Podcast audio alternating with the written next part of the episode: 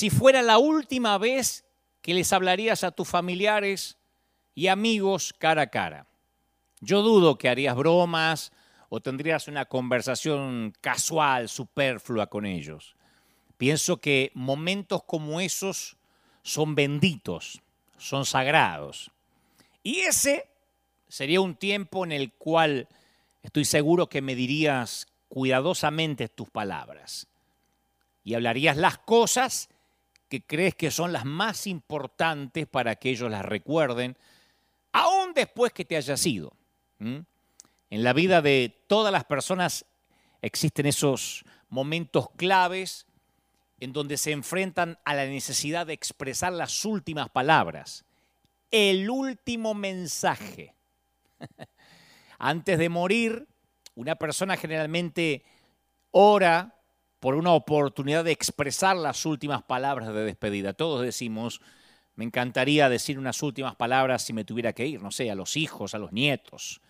Una, persona que está a punto de cambiar de empleo, también es probable que necesite, necesite expresar sus últimas palabras a los socios, a los amigos, a los compañeros de trabajo con los cuales, insisto, trabajó durante largo tiempo. A los padres también les llega el momento de expresar las últimas palabras a un hijo, justo en ese momento antes de que comprometan su vida a alguien más en matrimonio. O sea, que existen diferentes razones por las que quizá tengas que expresar tus últimas palabras en varias ocasiones de la vida, un último mensaje. Durante los años que nos ha tocado servir en River, yo pienso que nuestra gente escuchó mucho de mis mensajes. Algunos los escucharon todos, pero sé que algún día habrá un último servicio en el cual voy a tener que expresar mis últimas palabras como su, su capitán a bordo, como su pastor. ¿Será cuando me toque pasar a una nueva asignación divina o simplemente cuando Dios me diga, Dante, hasta acá llegaste? Así que yo estoy consciente que voy a tener que escoger con mucho cuidado las palabras, eh, expresarlas con sensibilidad. Y va a ser la última vez que me voy a parar ante ellos como su pastor. La Biblia narra que después de que Jesús les lavó los pies a sus discípulos y les sirvió la cena y permaneció con ellos, les enseñó durante un largo tiempo. No sabemos cuánto tiempo tardó esa última enseñanza cuánto duró ese último mensaje aquella noche, pero la Biblia le dedica tres capítulos completos, Juan 14, 15 y 16. Ahí están dedicados a sus últimas palabras a sus discípulos. Y esos tres capítulos contienen el archivo inspirado por el Espíritu Santo acerca de lo que Jesús le dijo a sus discípulos solo unas horas antes de que fuera a la cruz y a la tumba. Esta sería la última vez que Él les hablaría como el líder que habían conocido en forma humana. Y es que Jesús sabía que ellos iban a necesitar ese último mensaje. Durante los días de Semana Santa yo suelo recordarle a nuestra congregación que solo hubo un día en la historia en que Jesús estuvo clínicamente muerto. Fue un solo día en los últimos dos mil años en el que literalmente ni una sola persona en el mundo, ni sus seguidores, creían que Jesús estaba vivo. Estoy hablando del sábado, después de la crucifixión de Jesús, el sábado por la mañana, cuando los discípulos se despiertan sin haber podido dormir por dos días, la ciudad que, que gritó pidiendo sangre el día anterior ahora está callada, las multitudes se desbandaron, Jesús está clínicamente muerto, ¿Qué hacen estos muchachos el sábado? Y resulta extraño que se haya debatido tan intensamente sobre los dos días que rodean al sábado, el anterior y el posterior. Las mentes más brillantes del mundo siempre se dedicaron a esos dos días. A través de los siglos han sido tal vez los días más estudiados de toda la historia. Y la Biblia está llena de lo que sucedió el día antes del sábado y el día después, el domingo, el, día de la pasión, de la crucifixión y el día de la resurrección. Y los creyentes señalan el domingo, el día de la resurrección, como el día que nos dio esperanza, especialmente a los que creemos que Él está vivo, el día de más trascendencia en la historia del mundo. Pero ahora los discípulos no viven todavía el domingo, tampoco es viernes, ya pasó, es sábado. ¿Mm? Como digo siempre, que les digo a la que les recuerdo a la congregación de este día tan particular.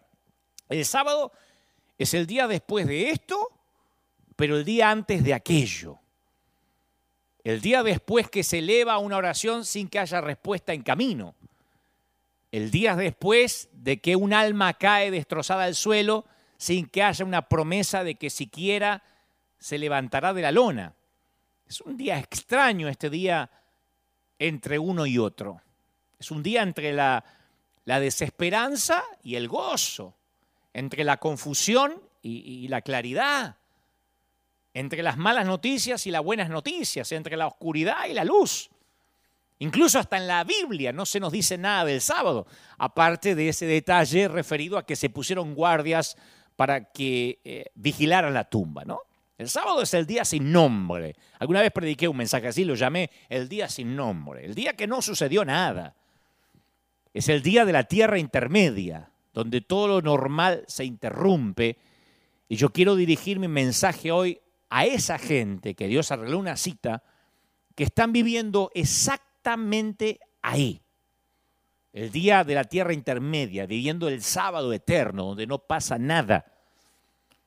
Tu puesto ha sido eliminado, te vamos a avisar si tenemos alguna novedad. Ya no te amo. Pero no te preocupes, no eres tú, soy yo. El tumor es maligno. Vamos a ver qué podemos hacer mamá, papá, estoy embarazada. O dejé embarazada a una chica. No sé si estoy tan seguro de querer esta boda, no sé si me quiero casar. Papá, estoy en la comisaría. Tu madre y yo nos vamos a divorciar. Nos tenemos que mudar a un lugar más chico hasta que pase esta crisis. Creemos que mamá tuvo un ataque cardiovascular. ¿Cuánto tardarás en llegar al hospital? Finalmente ganó la presidencia el otro candidato. Parece que el huracán va a pasar por acá. O sea, se nos pueden ocurrir cientos de oraciones. Estoy hablando de esas oraciones que en una sola, con poquitas frases, se nos arranca de la normalidad y nos encontramos en un mundo nuevo como si nos hubiesen tirado de un tren en marcha. Y caemos de golpe en el mundo de los desempleados, nos arrojan a la tierra de los que quedan solos de repente, al valle de los que lloran, al nuevo vocabulario que no estábamos acostumbrados de la quimioterapia o a la rutina semanal de visitar un hogar de ancianos, si es que podemos visitarlo, porque en tiempos de cuarentena o de pandemia ni siquiera eso. Yo sé que en nuestros momentos de mayor fe sabemos que vamos a encontrar un equilibrio en esta nueva normalidad, pero por ahora estamos en ese intermedio sin saber cómo, cómo nos vamos a manejar en este nuevo terreno. ¿Me explico? Yo sé que mucha gente ahora me está oyendo diciendo, sí, yo estoy viviendo ese, ese día sábado. No fue ni la crisis del ayer ni la resurrección del mañana, es la mitad, la tierra intermedia. Y si bien hay quienes entran en esa tierra de, manera repentina, por una de estas frases, por una de estas oraciones, por un llamado, por un correo electrónico, por un WhatsApp, hay otros que van entrando gradualmente, casi sin darse cuenta, ¿no? La constante, la, la, la lenta erosión a veces de un matrimonio que ha estado transcurriendo durante muchos años antes de que uno de los dos se canse y se vaya. Es una erosión silenciosa que de pronto te deja varado al costado del camino. El corazón del adolescente que se va alejando lentamente de sus padres y por consecuencia de Dios y se va desconectando de a poco, gradualmente. Mamá que sufre de pérdida gradual de la memoria, yo lo viví con, con mi vieja, y con ellos su, su independencia también se va esfumando, sus recuerdos, poco a poco y gradualmente te va llevando a una tierra intermedia de desconexión. Somos muchos los que entramos en alguna ocasión a la tierra intermedia, no por medio, insisto, de una repentina conversación, de, una repentina, de un repentino cataclismo, de un WhatsApp, de un llamado inesperado a la madrugada, sino que también aquellos que caen en esa tierra con el lento pasar del tiempo. Pero independientemente de cómo entremos en ese espacio, sea de pronto o, de, o poco a poco, gradualmente, el paisaje en todos los casos es similar. Gente que está en la tierra intermedia viviendo un eterno sábado y no sabe cómo llegó hasta ahí. Como que todo se transforma en cámara lenta, en low motion. Yo cada semana tengo el, el indescriptible privilegio, como te decía recién, de llevarle la historia de Jesús a los que acaban de perder su trabajo, a los que sufren una enfermedad terminal, a los que un huracán los dejó sin nada, a padres con hijos en prisión, a gente que anhela tener hijos pero no logra concebirlos. Mi llamado desde hace más de 30 años es hablar acerca de la gracia de Dios, torpemente a veces, mejor en otras ocasiones. No soy el mejor comunicador, pero torpemente he hecho ese trabajo de llevar a esa gente a Jesús y llevar a Jesús a las vidas de los que acaban de echar a veces un puñado de tierra sobre un ataúd de un esposo, de una esposa, de un hermano, en el peor de los casos de un hijo, nos ha tocado aquí en la congregación. Y yo tengo la, la firme convicción de que la tierra intermedia, ese espacio de, de sábado, en donde nos sentimos perdidos, solos, profundamente dolidos, quebrados, rotos, es terreno fértil para que la gracia de Dios se revele de maneras magníficas, para que conozcas a Dios como nunca antes lo habías conocido. Pero también tengo que decirte, nobleza obliga, que en esa tierra de espera en silencio también es terreno propicio para que podamos volvernos resentidos, llenos de amargura, cáusticos, si no nos cuidamos del modo en que respondemos, de la manera en que lo vamos a atravesar a ese desierto o a esa tierra intermedia. Ese desierto en donde la fe puede germinar. Yo estoy convencido que la gente en momentos muy difíciles siente que su fe florece. Y también es un desierto donde puede marchitarse y morir la fe. El propósito de este mensaje no es darte pasos fáciles para encontrar una rampa para salir de emergencia de la tierra intermedia. Yo no quiero predicar hoy para darte tres, cuatro pasos fáciles para que dejes de sufrir de manera mágica como si esto fuera un efecto placebo. No te quiero ni siquiera dar consejos sobre tu matrimonio, no hoy, sobre cómo encontrar un empleo rápido ni cómo salir de las deudas. Yo no te voy a ofrecer consejos sobre cómo cambiar el corazón de tu adolescente rebelde, ni tampoco voy a hablarte de la conducta errática de tu esposo, de tu esposa, pero quiero que me veas hoy, particularmente hoy, como un guía de turismo en esta tierra de sábado, en esta tierra de pandemia mundial, en esta tierra de cuarentenas o reclusiones voluntarias interminables. Que me veas como un guía para poder atravesarla con mayor habilidad. Y quién sabe, tal vez para llegar al otro lado con una fe más profunda, más rica. Yo estoy convencido que hay muchas posibilidades que después de que todo esto pase va a surgir la mejor versión de nosotros después de esta temporada. Por lo menos yo le he dicho al Señor, Señor, quiero una mejor versión de Dante cuando la pandemia pase. Quiero ser mejor servidor del Señor que antes que esto comenzara. Muchas veces la gente cita un refrán ante momentos de dolor y tragedia que dice el tiempo sana todas las heridas. Y a mí no me parece que sea necesariamente cierta esa afirmación. Porque hay gente que con el tiempo sana, pero otros se vuelven muy amargos, se vuelven ácidos. Esta pandemia va a separar, indudablemente, va a seguir separando el trigo de la cizaña. ¿Mm? Va a probarnos, va a seguir probándonos. La tierra del sábado nos obliga a elegir entre lo uno y lo otro. Y aunque esta temporada nos ofrece un vivero donde podemos crecer, también puede ser un desierto donde nuestra fe se puede marchitar y morir si es que se lo permitimos. Los hábitos del corazón que promovemos en esta temporada, en este espacio, van a determinar si esta temporada da como resultado vida o muerte espiritual. Y esa decisión es exclusivamente nuestra, no es arbitrariamente puesta en las manos de Dios, es nuestra decisión. Por lo pronto estoy dirigiendo mi mensaje a los que sienten que alguien presionó el botón de pausa. Bueno, creo que una gran mayoría se siente así, ¿no? Como que la vida se empezó a mover desde hace siete, ocho meses en cámara lenta. Y encima, ¿a quién le gusta esperar? A nadie. Somos la, la, generación instantánea. En la autopista vamos o en la ruta de un carril a otro eh, buscando un espacio para adelantar. Le gruñimos en la fila del supermercado a la señora que con 11 artículos se pone en la caja de 10 tamborileamos con los dedos mientras esperamos que empiece a oírse la música que pusimos en el equipo de sonido. Si tarda un poco o si Netflix tarda en cargar, ya nos ponemos nerviosos, ¿no? Mientras que el microondas calienta nuestra taza de café, nos ponemos nerviosos.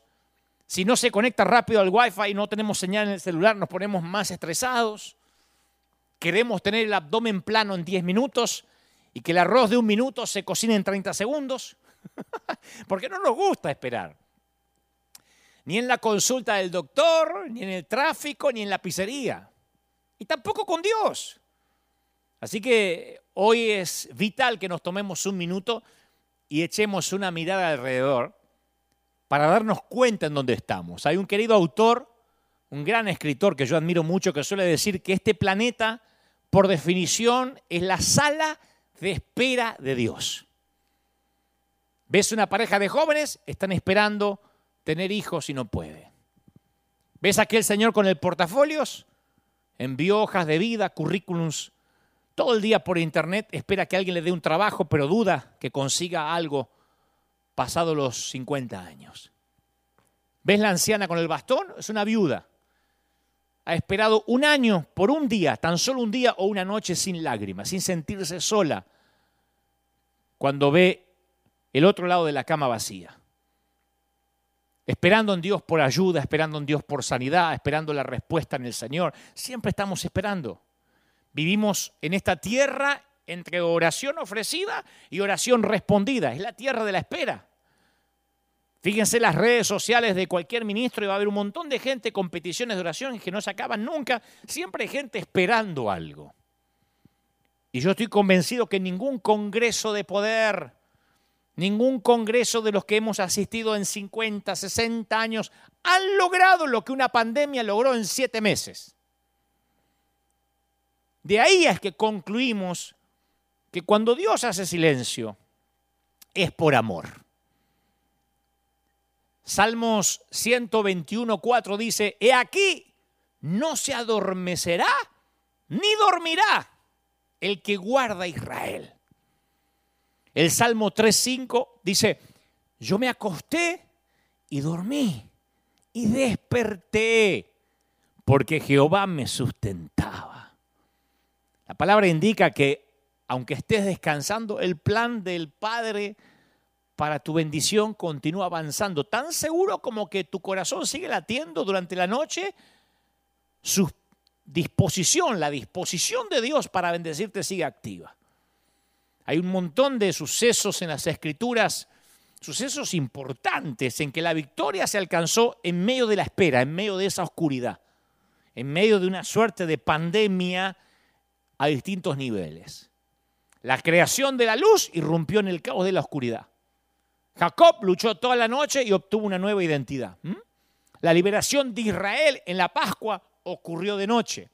La batalla de Gedeón, que terminó en victoria, comenzó en la mitad de la noche. La cruz de Jesús quedó inmersa en un cielo negro y oscuro, aunque era mediodía. Es como le decimos a nuestros hijos, los tiempos de la oscuridad son para que duermas, para que descanses. Y yo quiero que te lo grabes en tu corazón. Estos tiempos son para que descanses. Y vos me decís, ¿cómo voy a descansar con todo lo que me está pasando? Estos tiempos de espera, estas temporadas donde ni llegaste, pero ya saliste.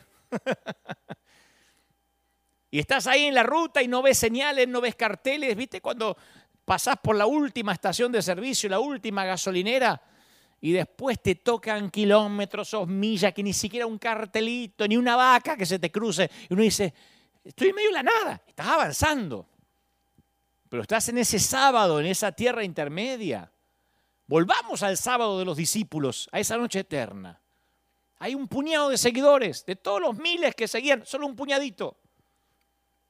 El viernes fue el día de la pesadilla, el viernes fue, fue esa clase de días que produce terror, en el que uno está atracción de, o funciona solo por adrenalina.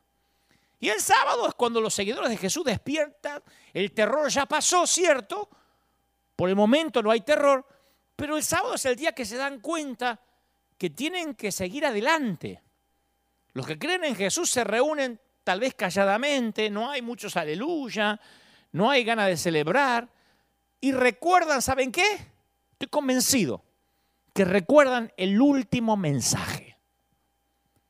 El último mensaje, unas dos, tres horas mínimo Jesús les habló en la última noche antes de ir a la cruz. Así que estoy convencido que recuerdan el último mensaje, porque es lo que la gente suele hacer.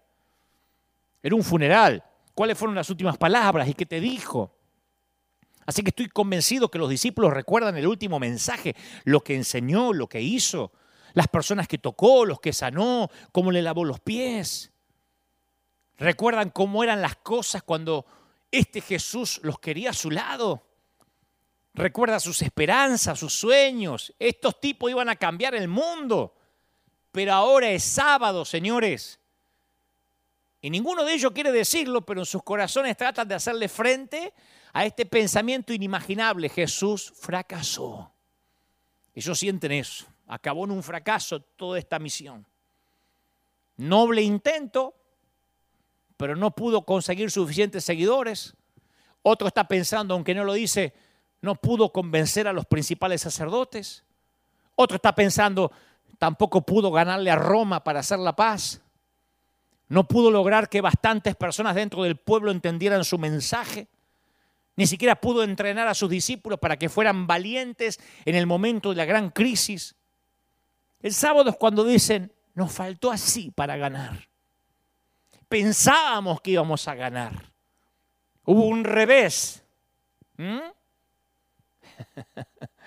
que no solo les pasó a los discípulos, sigue pasando en la política, sigue pasando a nivel social, sigue pasando a nivel familiar, matrimonial.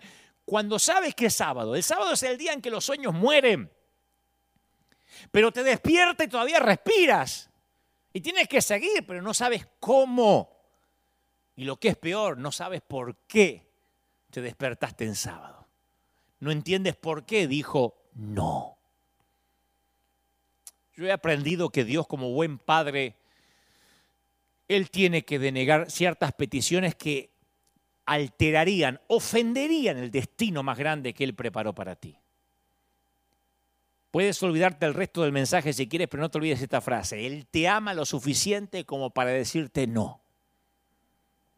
Como nosotros con nuestros hijos, no le decimos sí a todo. La puerta cerrada también es una bendición. No la enseñamos mucho los predicadores porque creemos que eso nos va a desacreditar. Muchas personas solo se regocijan cuando las puertas se abren. Vamos a orar para que las puertas se abran para... Pero el Señor también es el Dios de las puertas cerradas. Apocalipsis 3:7 dice, esto dice el santo, el verdadero, el que tiene la llave de David, el que abre y ninguno cierra. Amén. Pero el que cierra y ninguno abre. Siempre nos quedamos con la partecita del versículo que más nos gusta. Dios también aquí alude al poder de la puerta cerrada. Dios sigue cerrando puertas, señores. Las puertas cerradas no son necesariamente de Satanás y todas las abiertas son las de Dios. La puerta cerrada también es un movimiento de Dios, como la abierta. ¿Qué padre no cierra con llave la puerta de noche cuando tiene niños pequeños para protegerlos. El padre bueno no es aquel que siempre abre la puerta a merced de los delincuentes, de los secuestradores, de los rateros, y el que la cierra es el malo. Es la misma mano poderosa y es el mismo corazón amoroso el que abre y cierra. Es un padre que sabe que es lo mejor. Él cierra puertas enfáticamente. Yo he visto puertas que Dios me cerró, ¡boom!, en la jeta. Pero lo que pasa es que no hemos enseñado mucho sobre las puertas cerradas. Por eso los sábados se hacen tan eternos. ¿eh? Por eso se nos hacen tan difíciles las tierras intermedias. Y cuando Apocalipsis habla de la llave de David, implica que esa puerta no solamente está cerrada, sino cerrada con llave. La queda, ningún hombre puede abrirla. No tiene caso que alguno de nosotros trate de abrirla orando, trabajando, haciendo cadenas de oración, haciendo marcha, forzando lo que Dios cerró. Si la puerta está cerrada por el enemigo, la oración la va a abrir. El enemigo a veces intenta cerrar una puerta. A mí me ha pasado decenas de veces que el enemigo pone una trabita, pero uno enseguida huele. Porque es tan torpe el enemigo que uno enseguida huele que intentó cerrarla y se abre como en las películas americanas. Vaya, derríbenla. ¿Viste cómo hacen los gringos y derriban la puerta? Cuando el enemigo la quiere cerrar, la abre rápido, con oración. Ahora, si la puerta está cerrada por la decisión soberana de Dios, más vale que te vayas haciendo la idea de que va a seguir cerrada hasta aquel día. Porque hay una gran diferencia, insisto, entre una puerta que Satanás ha trabado y una puerta que Dios ha cerrado. Una se destraba, la que Dios cierra, a llorar a la capilla, mijo. Ahora, esto no significa que no pueda abrirse nunca, solo que ningún hombre puede abrirla. Si Dios no la abre, no se puede abrir. Si Él no la abre, créeme, tú no quieres que se abra. Mira, si Dios no la abre, tú no quieres que se abra. Créeme, confía en mí. Tú no quieres que se abra esa puerta. Ahora, tal vez no sea una cerradura permanente. Hay gente que dice, no, pero se me cerró una puerta y yo iba a viajar y no me dieron la visa. ¿Y cómo puede ser que Satanás lo agarró el de migraciones? A veces Dios, la gran mayoría de las veces Dios, y es temporal. Dios puede estar diciendo no en este momento, como nuestros hijos, ¿puedo comer un dulce? Ahora no, vamos a cenar. ¿Puedo comer un dulce? Ahora no. No es nunca en tu vida vas a agarrar un chocolate. Ahora no. Segunda de Crónicas 7:13 dice, si yo cerrare los cielos para que no haya lluvia. Y más adelante, si se humillare mi pueblo, ustedes conocen, ¿no? Sobre el cual mi nombre es invocado y oraren y buscaren mi rostro y se convirtieren de sus malos caminos, entonces yo iré desde los cielos, perdonaré sus pecados, sanaré su tierra. Ahora estarán abiertos mis ojos y atentos mis oídos a la oración de este lugar. O sea que es clarita la Biblia. Si con la oración los goznes no se mueven y la aldaba no se abre, entonces hay que asumir que Dios cerró la puerta. No hagamos berrinches como niños pequeños que se acostumbran a salir con la suya. Yo quiero que Dios me abra. No podemos estar así con la vida. Pablo, Silas y Timoteo hacían su segundo viaje misionero. ¿Te acordás? En el primero salió todo bien. Pablo, Silas y Timoteo habían ido de misionero. Dice, cuando llegaron, reunieron a la iglesia y los tipos informaron de todo lo que Dios había hecho por medio de ellos. Está la, la historia en Hechos 14, 27. Y de cómo Dios les había abierto la puerta de la fe a los gentiles. O sea que Dios había abierto, las puertas de Chipre, de Antioquía, de Iconio. Pero Hechos 16, 6, un poquito más adelante, narra, atravesaron la región de Frigia y Galacia, ya que el Espíritu Santo les había impedido que predicaran la palabra en Asia. Pero cuando llegaron cerca de Misia, intentaron pasar por Bitinia, pero el Espíritu de Jesús no se los permitió. No pudo ir ni al norte, ni al sur, ni al este. Ahí es cuando Pablo tiene esa visión de un hombre de Macedonia puesto de pie que le dice, pasa Macedonia y ayúdanos. ¿Se acuerdan? Claro, Dios estaba abriendo Europa. Dios dijo, Asia no, por ahora no. Europa. Entonces, Hechos 16, 11 dice, y zarpando a Troas, navegamos directamente, escucha, directamente. Si fuera uno de los predicadores modernos diría, repita conmigo, directamente. Directamente a Samotracia y al día siguiente a Neápolis. Y de allí fuimos a Filipos. Hechos 16, 11. Me gusta eso, navegaron directamente. O sea que nada, ni una olita se les cruzó, ni una ballena de un tiburón, nada. Porque los caminos cerrados, mi viejo, los caminos cerrados, mi querida, te llevan a navegar directamente al camino correcto. Yo una vez escuché que Dios nos vigila como un guardavidas en la playa y justo antes de que el océano devore a la víctima, el guardavidas te saca del peligro. A mí me, pasó una vez, no voy a contar mucho detalle, pero... Y si le preguntás a la víctima, che, este incidente te interrumpió la continuidad del día, y sí. ¿Te magulló alguna costilla mientras te rescataba? Y capaz. Te tuvo que noquear para sacarte de, agarrarte el cabello y tal vez, pues si pataleas mucho te ahogás. Pero la realidad es que el guardavidas vio algo que tú no veías y te rescató. Y no te puede dar una explicación antes de arrebatarte el agua. Te estás ahogando, te voy a enseñar por qué te estás ahogando. No hay tiempo. Un guardavidas te, te, estás ahogando y no te puede dar una clase preventiva en medio del océano mientras que la víctima está a punto de ahogarse. Tienes que confiar en Él, aun cuando no te explica lo que tú crees que te mereces saber. Porque el guardavidas ve lo que tú no ves. Son las bendiciones que te alcanzan antes de la curva. Y hay cosas que yo estoy seguro que ahora en tu casa está diciendo, yo no entiendo por qué me pasa esto. Yo no entiendo por qué el COVID llegó a casa. A mí me dijeron que en mi casa la enfermedad no iba a entrar. Yo no entiendo por qué perdimos el empleo. Yo no entiendo por qué mi matrimonio está así. Y hay cosas, puertas que se empezaron a cerrar porque el Señor te quiere redireccionar el navío directamente hacia otro puerto.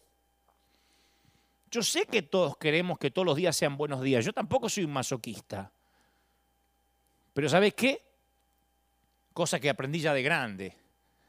La enfermedad, ¿sabes para qué ayuda? A valorar la salud que la damos por sentada. La salud siempre la estamos dando por sentado. Yo, yo soy uno de esos, que doy por sentado la salud. Hijo de alemán, ¿te imaginas? De mamá inglesa, así que yo, no sé si es por que siento sangre europea que me corre por las venas, pero yo vi a mi abuela que se murió de casi 100 años. Me dijo, me voy a morir, me parece, estoy cansada, por ahí mañana no me levanto más. Así se murió la abuela. Mi vieja, que a pesar de que partió con el Señor fuerte, mi papá todavía está todavía predicando y orando por, por, por, la gente. Cuando veo mi, mi, línea genética, digo, yo soy fuerte. Me siento a veces una máquina, hasta que a veces me empiezo a sentir mal. Y digo, wow, sí que necesito la salud. En algún momento cuando me empieza a doler la cabeza o tengo alguna jaqueca y no puedo escribir o no puedo, no sé, pararme aquí o hacer un programa de televisión, yo digo, Señor, por favor, necesito la salud. Y empiezo a dar gracias por mi salud. Lo mismo pasa con el fracaso, nos ayuda a valorar el éxito. La deuda nos ayuda a valorar la abundancia, que a veces cuando no nos falta nada lo damos por sentado. Los tiempos difíciles nos ayudan a valorar los buenos tiempos, pero aún así insistimos, ¿y por qué el sábado? ¿Por qué me toca a mí? ¿Por qué tengo que esperar? Porque como que el sábado, para los que se acaban de conectar, estoy hablando de ese sábado de los discípulos, luego del viernes de la crucifixión y antes del domingo de la resurrección. El sábado no parece contribuir en nada a la línea del relato. Porque uno podría esperar que si Jesús iba a ser crucificado y luego pensaba resucitar, ¿por qué Dios no lo hizo rápido en dos días? ¿No? ¿No lo pensaste? Es extraño que el Señor extendiera los dos acontecimientos a tres días. ¿Por qué del viernes al domingo? ¿Por qué no, no murió un día y al otro día ya resucitó? A su manera, es como que el sábado no sirve. Tal vez el sábado no debió hacer como el viernes o el domingo. No tendría que estar ahí. Pero si vemos en Semana Santa, cuando recordamos esta semana tan particular, el viernes, sábado y domingo son centrales en el antiguo calendario. Y le atribuyen gran significación al hecho de que este evento fuera un relato que se desarrollara en tres días. La resurrección del Señor se desarrolló en tres días. Pablo, el apóstol, escribió porque ante todo les transmitía a ustedes lo que yo mismo recibí, que Cristo murió por nuestros pecados según las escrituras, que fue sepultado y que resucitó al tercer día según las escrituras. Insiste Pablo, según las escrituras. Y uno va a las escrituras del Antiguo Testamento y están repletas de relatos de tres días. Abraham tiene miedo que va a tener que matar a su hijo Isaac y encuentra al corderito que le va a salvar la vida del hijo al tercer día. Los hermanos de José son puestos en la cárcel y los sacan de ahí al tercer día. Raab le dice a los espías israelitas que se escondan de sus enemigos y que estarán seguros después de el tercer día. Cuando Esther oye que su pueblo va a ser masacrado, se retira para ayunar y orar. Al tercer día el rey la recibe favorablemente. Es un patrón recurrente. Todos los relatos de tres días comparten una estructura. A ver si la comparten en tu vida. Escucha. El primer día hay problemas. El tercer día hay liberación. Y el segundo día, que pueden ser siete, ocho meses de pandemia, no hay nada. Simplemente continuación de los problemas del viernes. ¿Y sabes cuál es el problema con los relatos en los que hay un tercer día? Es que uno no sabe que es un relato de tres días hasta que llega el tercer día. uno cree que se va a querer vivir en sábado para siempre. Claro, mientras transcurre el viernes, la crisis, vos le haces frente. Mientras transcurre el sábado, por lo que uno percibe, parece que el domingo no va a llegar nunca. Uno dice, ¿y si esto es un relato de un solo día? ¿Y ese día de problemas me va a durar el resto de la vida? Porque eso es lo que produce el silencio del sábado. El silencio es espantoso cuando no se resuelve una situación. Te dejan stand-by, te dejan espera, en el aire. Una esposa quiere más que cualquier cosa en el mundo salvar su matrimonio y el esposo no escucha, no ayuda, está ausente. El cielo está en silencio. Una mamá y un papá descubren que la hijita que tanto aman tiene una enfermedad terminal y oran a más no poder, ayunan y se encuentra con silencio y lo que es peor, la hija empeora. Pierdes el trabajo, pierdes un amigo, pierdes la salud. Tienes un sueño para tu hijo, pero el viernes se muere. ¿Y entonces qué haces el sábado? Hay mucha gente que el sábado elige la desesperanza. Pablo escribe respecto a esto. Dice, ¿cómo dicen algunos de ustedes que no hay resurrección? ¿Cómo es que algunos andan diciendo no hay resurrección, no hay domingo? En otras palabras, al parecer, algunos decían, nunca va a haber un domingo es un viernes eterno. Habrá que acostumbrarse a este tipo de sábado. Algunos en silencio o en secreto viven ahí en la desesperanza. Hay mucha gente ahora desesperanzada. Me escribieron en las redes toda la semana. Me estoy descorazonado, estoy devastado, frustrado. Otros escogen la negación, las, las explicaciones simplistas, las respuestas fáciles, una suerte de complacencia artificial un optimismo forzado con fórmulas de cajón, ¿viste? Con un triunfalismo falso. Otros, no, en vez de desesperanzarse, está todo bien, está todo bien, está todo bien, no hay que pensar, no hay que pensar, no hay que pensar. Pero no sirve. Pablo le escribió a Timoteo que algunos andaban diciendo que la resurrección ya tuvo lugar. Y así, dice Pablo, trastornan la fe de algunos. En otras palabras, al parecer, algunos dicen, bueno, ya es domingo, ya está. No, pero mi hija sigue enferma. Pero ya es domingo, ya está pero me estoy divorciando, pero ya es domingo, ya está, ya está. Así que si estás pasando por problemas, si estás enfermo, si Dios no te contesta, es porque seguramente algo habrás hecho. y hay una tercera opción. Uno puede esperar. Trabajar con Dios, aunque lo sientas distante. Descansar, confiar y obedecer al último mensaje. Jesús dijo, mi Padre hasta ahora trabaja. San Juan 5:17. Dios nunca juguetea con los dedos, nunca, nunca se detiene, no toma vacaciones. Él descansó al séptimo día de la creación, pero volvió a trabajo al octavo día y no paró desde entonces. Porque algunos piensan que porque Él es un holgazán también Dios lo es. No, Dios no es holgazán. Esperar es guardar silencio ante el Señor y esperar en Él sin alterarse, dice Salmos 37.7. El mundo no se va a parar porque tú te detengas. Y el gran juego de la vida es saber en qué temporada, sobre qué plan estamos transitando. sobre qué temporada estamos viviendo, en qué temporada estamos, estamos atravesando, qué momento de la vida estamos atravesando. Salomón abre el capítulo 3 de Eclesiastés diciendo, todo tiene su tiempo y todo lo que se quiere debajo del cielo tiene su hora, su temporada. Salomón hace una lista de 28 temporadas, que son los retazos de los tipos de etapas que probablemente vamos a experimentar en el curso de una vida. Y es importante identificar las temporadas para que cuando una de esas temporadas llegue al fin, no te aferras a ellas y salgas con elegancia. Yo tengo un mensaje por ahí que dice, hay que saber bajarse de la ola, ¿no? Bajarse de la ola a tiempo, con elegancia. A veces hay parejas que son absorbidas en el vórtice de una relación disfuncional. No son malas personas, pero no son el uno para, el otro, insisten con ese noviazgo y son las peores versiones de sí mismos cuando están juntos. Pero ninguno de los dos tiene el valor para terminar la temporada. Otros no tienen el valor para abandonar un ministerio. Tienden a ver la salida siempre en forma negativa y no siempre es así. A veces es una parte inevitable del crecimiento, de una nueva asignación, de una temporada que terminó, para dejar paso a la otra.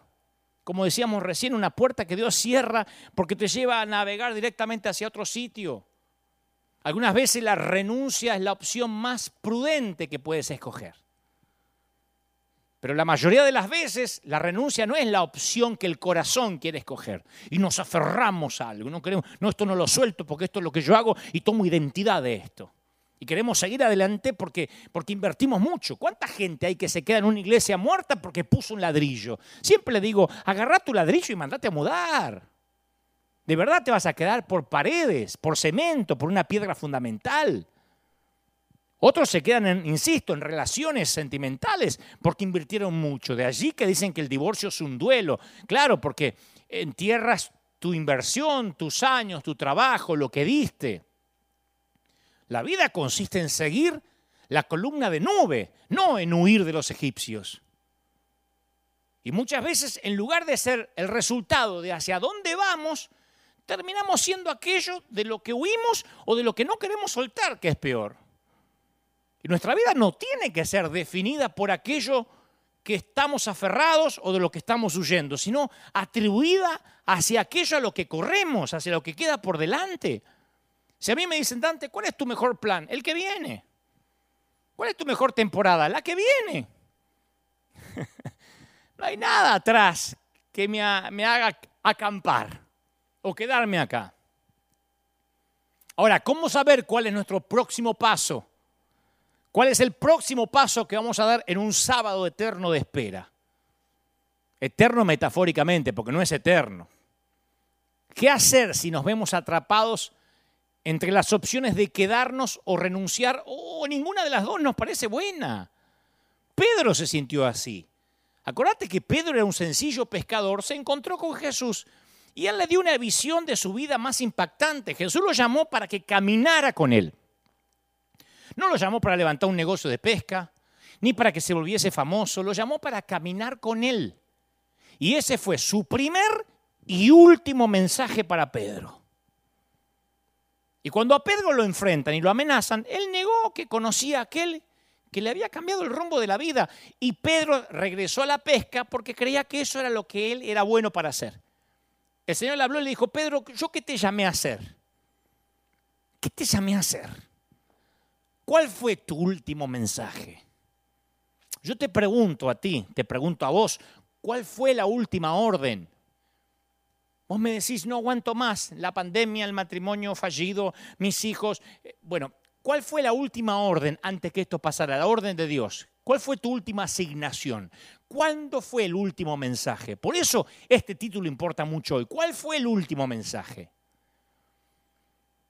a nuestros líderes en las noches de ADN, yo les suelo contar, le conté un par de veces ya que hay una anécdota que cuenta que el general San Martín le dio órdenes a su cabo para que no dejara pasar al polvorín del regimiento a nadie con botas erradas y espuelas, con botas que tengan espuelas o herraduras, que nadie pudiera pasar dentro del polvorín. Así que eso Esa fue una orden que el cabo hizo, cumplió. Hasta que en un momento el propio San Martín quiso pasar con las botas puestas, las botas cerradas. Y el cabo le dijo, lo siento, o se quita las botas o no lo puedo dejar entrar, mi general. Son sus propias órdenes, señor. y San Martín le dijo, cabo, ¿usted está consciente que fui yo el que dio esa orden? Por supuesto, señor, dijo el cabo cámbieme la última orden recibida y con todo gusto lo dejaré pasar. y a mí me gusta, dicen que el cabo fue ascendido inmediatamente. A mí me gusta esa filosofía de trabajo en nuestro liderazgo. Por eso le digo siempre a nuestra congregación de River, permanezcan donde están, obedeciendo la última orden, el último mensaje, hasta que te den una nueva, hasta que den un nuevo mensaje, hasta que Dios nos dé una nueva orden. Entonces cada vez que en tu sábado estés listo para renunciar, vas a oír lo mismo. El Señor te va a hablar para preguntarte qué fue lo que te llamé a hacer. Sí, pero lo que pasa que esto se hizo largo, ¿qué fue lo que te llamé a hacer? ¿Qué, qué, cuál fue el llamado a los discípulos? Que esperen. Que vendría un consolador mejor que Él. ¿Cuál fue el último mensaje que recibiste? No te muevas de ahí. Las relaciones podrán cambiar, la geografía te puede cambiar. Va a cambiar una y otra vez y va a seguir cambiando el presidente de tu país. Quien esté en la Casa Blanca va a seguir cambiando una y otra vez. Ahora les tocará a los demócratas, a los republicanos, de vuelta a los demócratas, a los republicanos, no sé, o se quedarán para siempre, no sé. Pero yo, tú, vamos a seguir haciendo aquello que fuimos llamados a hacer. ¿Mm? Con buenos presidentes, con malos presidentes, con dictadores, vamos a hacer nuestro llamado original y no nos vamos a volver a mover desde la última orden. Para mí fue sencillo. Empieza la pandemia, me pongo a orar y el Señor me dice, todos o nadie. Y entonces sale el gobernador, sale Newsom de aquí, de California, y dice, sí, van a abrir, pero no pueden cantar, solo el 25%, me dejan los viejos afuera, los niños no pueden entrar, les toma la temperatura. Y me decían, ¿vas a abrir? Fui al Señor y le digo, Señor, ¿cuál es la orden? ¿Todos o nadie? Y un buen jefe te da una orden una sola vez y hasta que no te la cambie, no te tienes que andar todos los días diciéndote lo mismo. Yo tengo empleados, tuve empleados gran parte de mi vida. Doy una orden una vez y no la tengo que repetir el lunes, el martes, el miércoles, el jueves, el viernes. Hasta que no cambie la orden, no te muevas de la última asignación.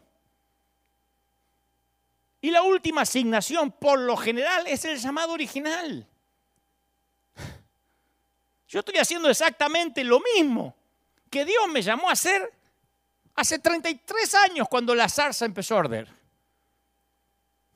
Tres años antes Jesús le dijo a Pedro, no temas, desde ahora serás pescador de hombres.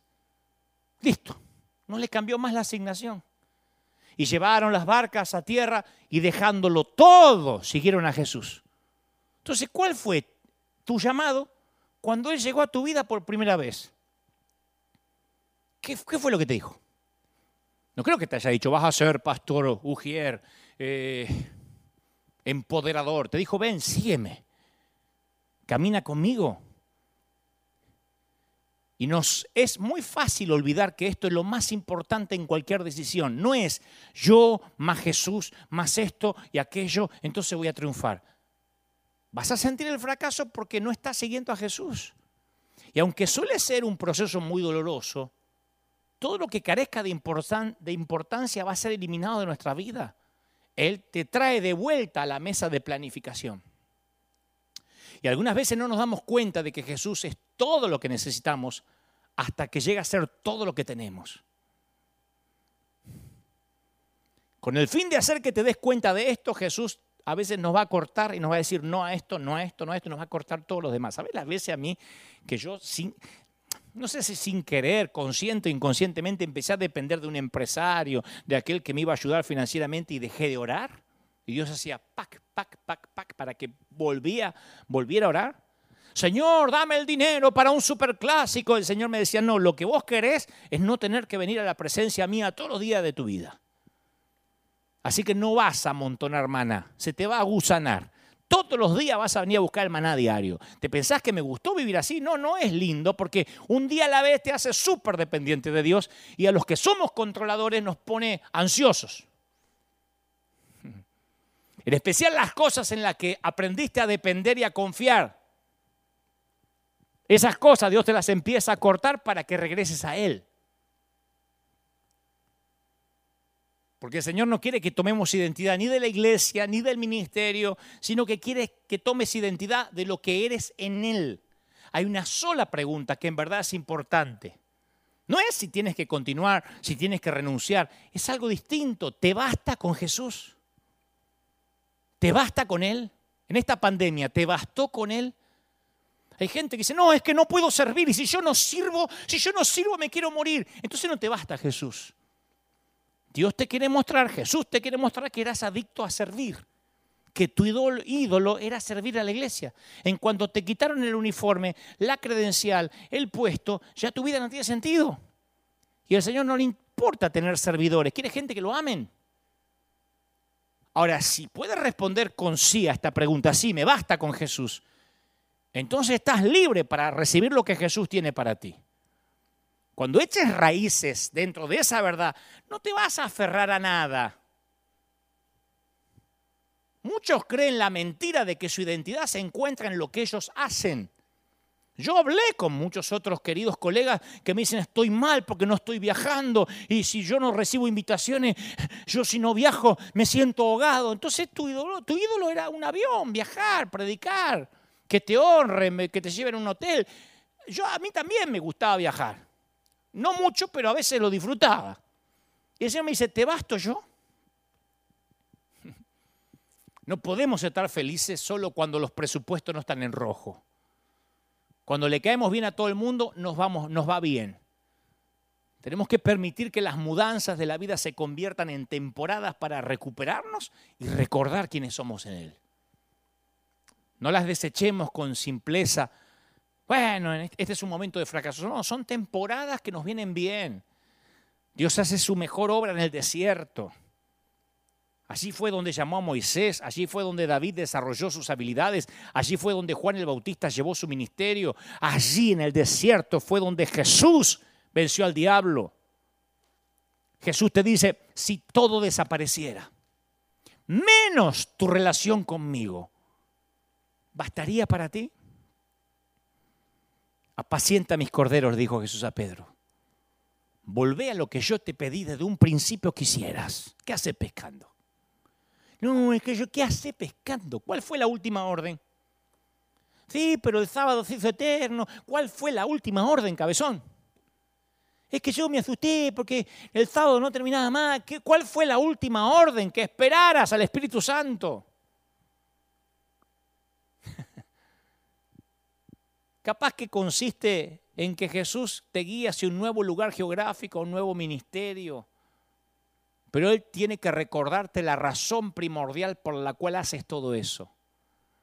¿Sabes qué? Abrazar la incertidumbre, abrazar el vivir un día a la vez es una de las dimensiones de la fe. Y yo lamento que nos las haya tenido que enseñar a través de una pandemia cualquiera sea tu vocación o llamado, en algún momento tienes que ir en contra de tu intuición si quieres alcanzar el potencial que te dio Dios. Eso hizo Jonathan cuando se sintió como un león enjaulado en el campamento y dijo, voy a atacar a los filisteos y quizás Dios nos ayude. Eso hizo Abraham. En los días en que las personas no viajaban de un radio de más de 100 millas a la redonda, abrazó la incertidumbre, dijo a vivir un día a la vez y se aventuró a tierras desconocidas. Salió, dice la Biblia, sin saber dónde iba. Eso hizo Noé. Cuando todo el mundo se le rió por 120 años. ¿Querías un sábado largo? 120 años. ¿Sabes lo que es 120 años? Imagínate si hubiera habido redes sociales. Lo liquidaban a Noé. Falso profeta, haciendo un arca, 120 años. ¿Y dónde está la lluvia? Apóstata. Y Noé hizo todo lo que Dios le había mandado. Se mantuvo en la última orden. ¿Qué le dijo Dios? Hace un arca. No estaba todos los días, dale, hace un arca, no afloje. Uh, ya sé que bajaste los brazos, hace otro arca. Y todos los años le tenía que hablar lo mismo. Hace un arca, punto. ¿Cuántas veces tuvo que arder la zarza delante de Moisés?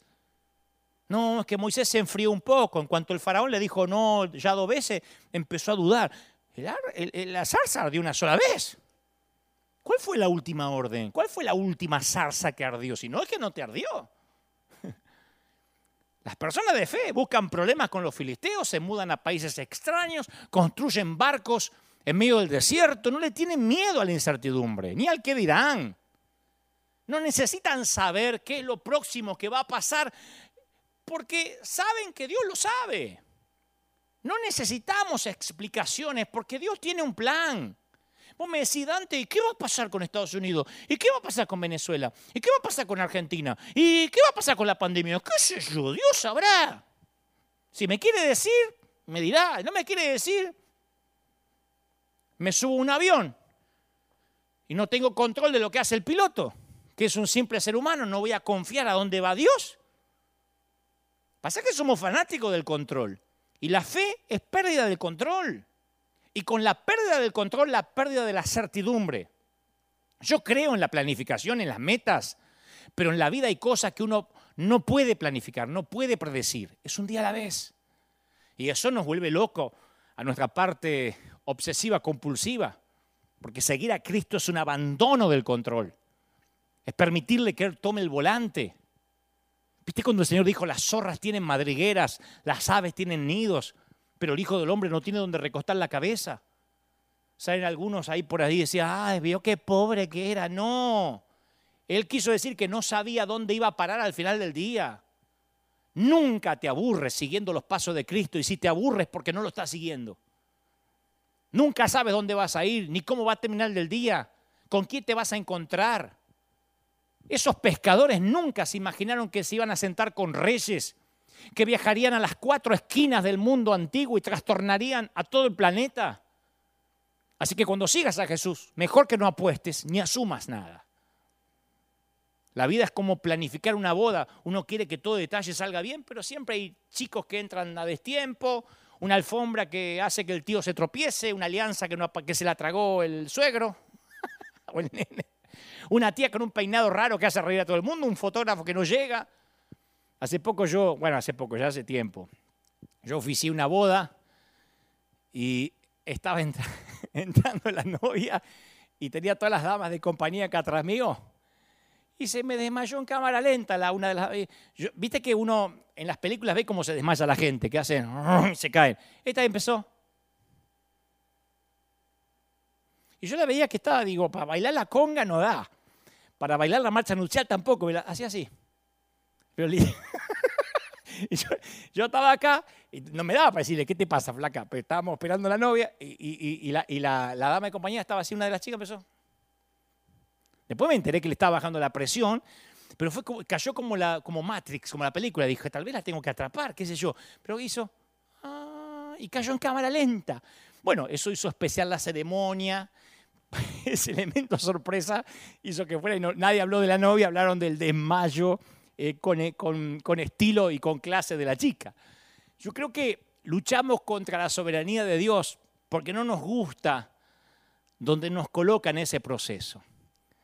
Pero donde Dios te encontró, donde el Señor te encontró y donde Él te va a plantar, a veces es diferente. Eso toma tiempo. ¿eh? Y nos cuesta el bienestar de todo lo que consideramos cómodo, de lo que a veces es familiar. Y cuando se elimina cada detalle reconocible de tu entorno, te produce un trauma. El Señor me abandonó, este sábado no se termina. Pero el maestro es intencional en la forma que reubica los brotes y los traslada a veces a campos irreconocibles. Yo he tenido la oportunidad de conocer a las personas más interesantes del mundo. He viajado a sitios que jamás pensé ir, me reuní con presidentes, con alcaldes, con gobernadores, con artistas. No me lo imaginé yo nací en Billinghurst, San Martín, no me lo imaginé ni en mis descabellados sueños, porque la semilla que yo era no, no comprendía el fruto y la planta en la que me convertiría. Así que yo no me desperté una mañana como la persona que ves hoy. Nada de lo que ves en mi vida actual sucedió por magia, por suerte, por casualidad. Es el fruto de un propósito, de un cultivo, de muchos no, de muchas puertas cerradas, de muchos sábados eternos. Así que es posible que te encuentres tropezando de una temporada a otra buscando una respuesta que te ayude a conectar los puntos. Pero nunca la semilla entiende en qué se está convirtiendo. Él quiere que confíes en Él mientras trabaja. Dios no que espera que pienses en cómo vas a crecer. Hay momentos que necesitas más nutrientes para crecer entonces el labrador te tiene que poner desechos, estiércol. Hay un mensaje que yo hice una vez que llama estiércol para crecer. Porque nuestra vida viene después de que algo muere. Y a veces queremos crecer en lugares cómodos. ¿Te acuerdas la parábola sobre la higuera que no daba fruto? Y Jesús dijo que el dueño de la viña había buscado su fruto durante tres años y no encontró ninguno. El labrador le dijo, ordenó al labrador que lo cortara y le dijo, mira, déjala todavía un año, deja que yo cabe alrededor de ella, que la abone. Y si diere fruto, está bien, y si no, la vas a cortar después. La historia está en Lucas 13:8. Si tu vida es inestable y notas un aumento en la cantidad de problemas, de estiércol, de sábados eternos, presta atención, es una señal para que te des cuenta que no estás estancado, que estás creciendo, que el labrador aplica una cantidad extra de excremento a una planta que a veces se niega a crecer y él quiere que crezcas.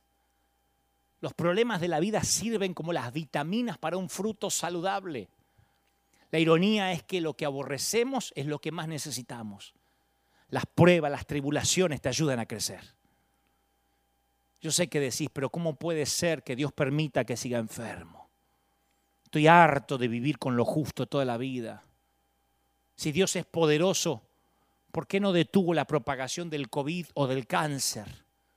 ¿Por qué permitió que perdiera mi trabajo después de todo lo que yo hice por la fábrica o por la compañía?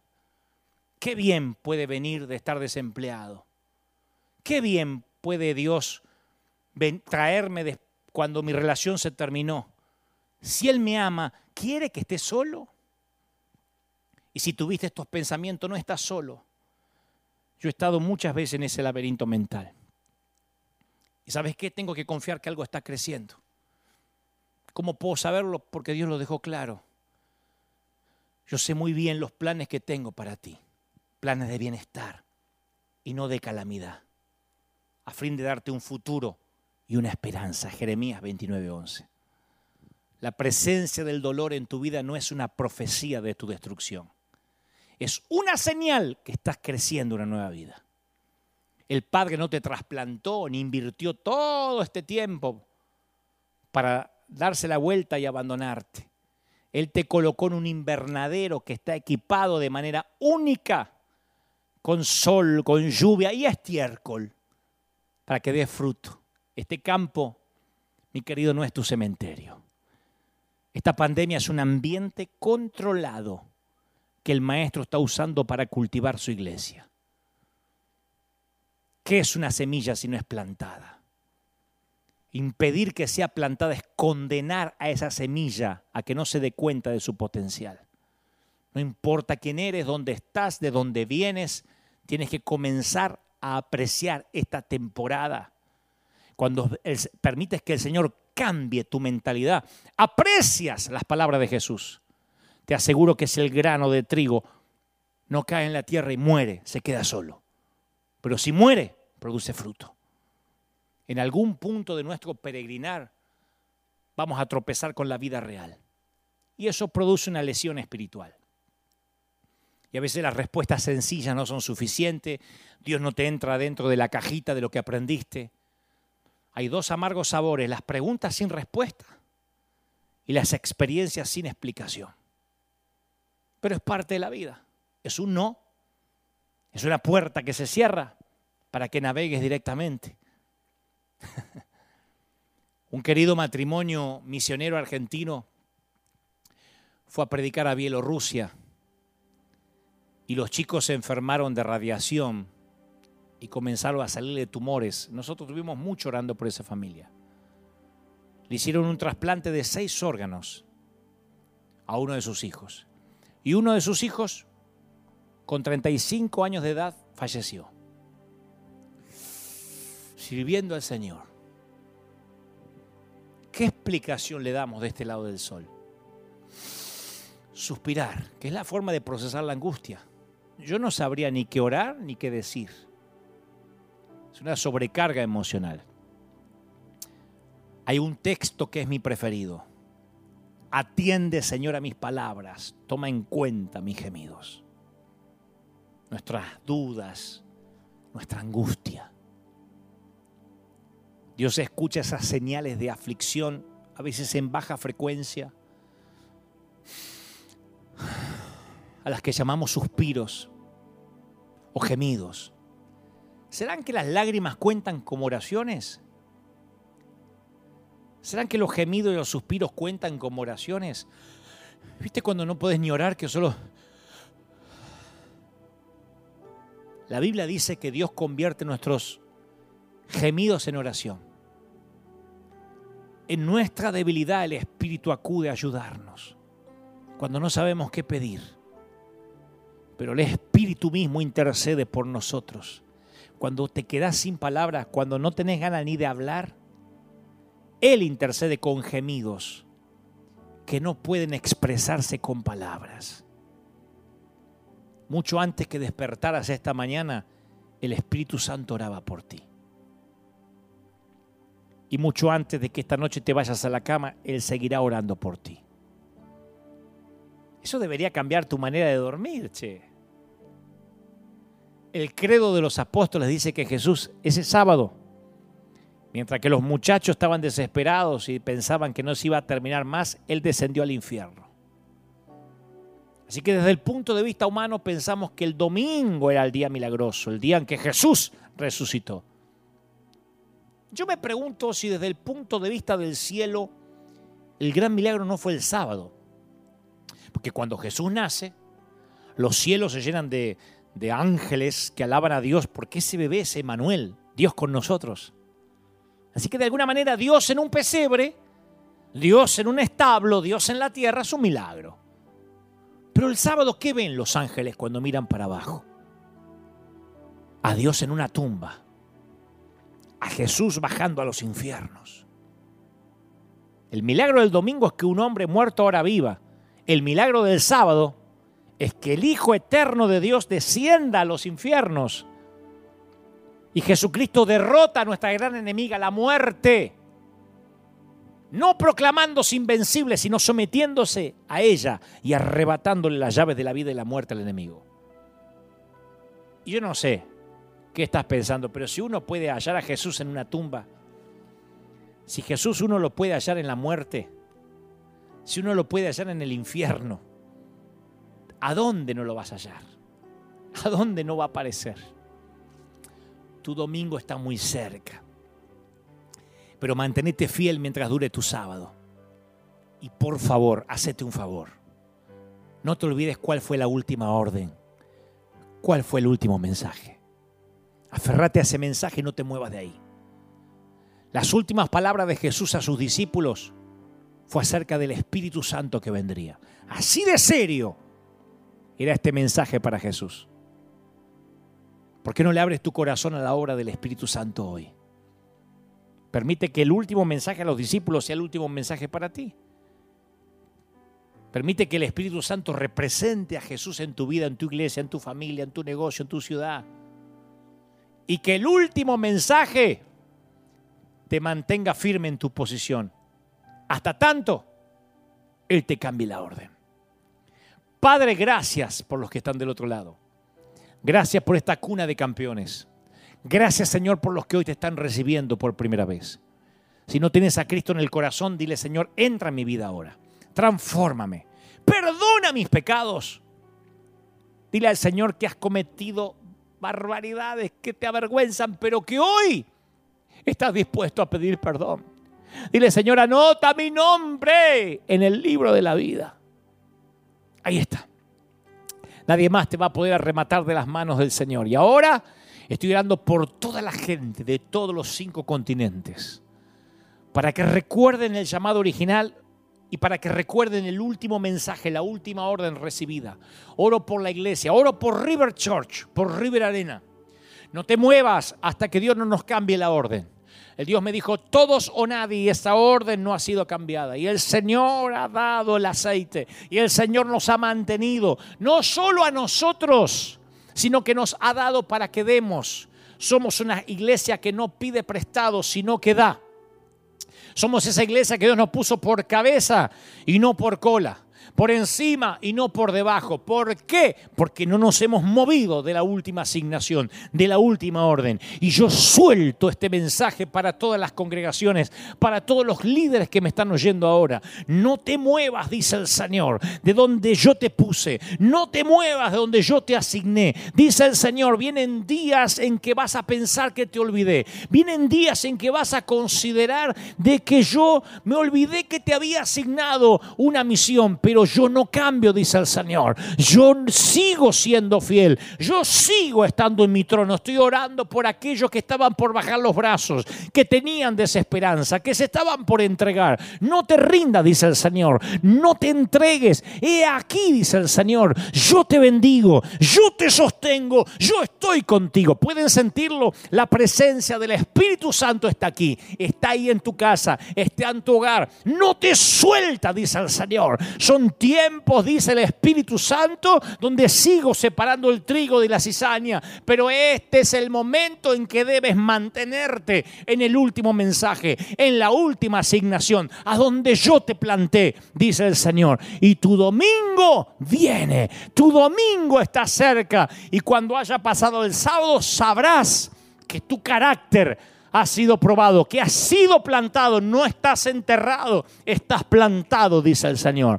En él lo declaro en tu vida, en el cuerpo, en la mente, en el alma y en el espíritu. Seas bendecido. Amén. Y amén. Gloria a Jesús.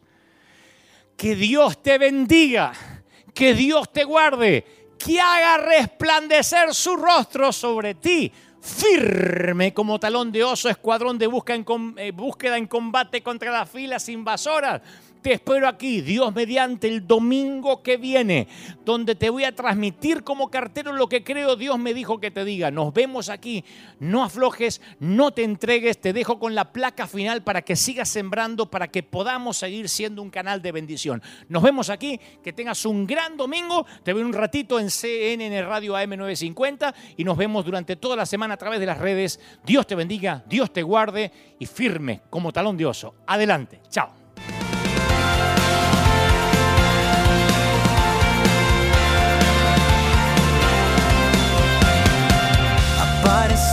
Apareciste una noche de soledad, abandonado y perdido te reconocí. Tu voz diciéndome no temas, yo estoy aquí. El Padre me envió por ti y me curaste las heridas, me sanaste mi Jesús. Todas mis cargas las dejaste allí en la cruz. Algo tan grande no lo puedo comprender. Oigo tu dulce voz diciéndome una y otra vez. oh, oh, oh eres bienvenido, eres amado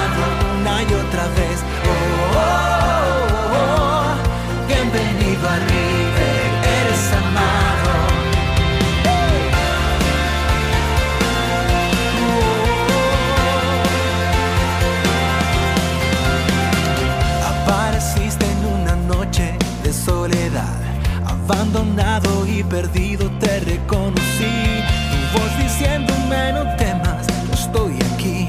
El Padre me envió por ti. Y me curaste las heridas, me sanaste mi Jesús.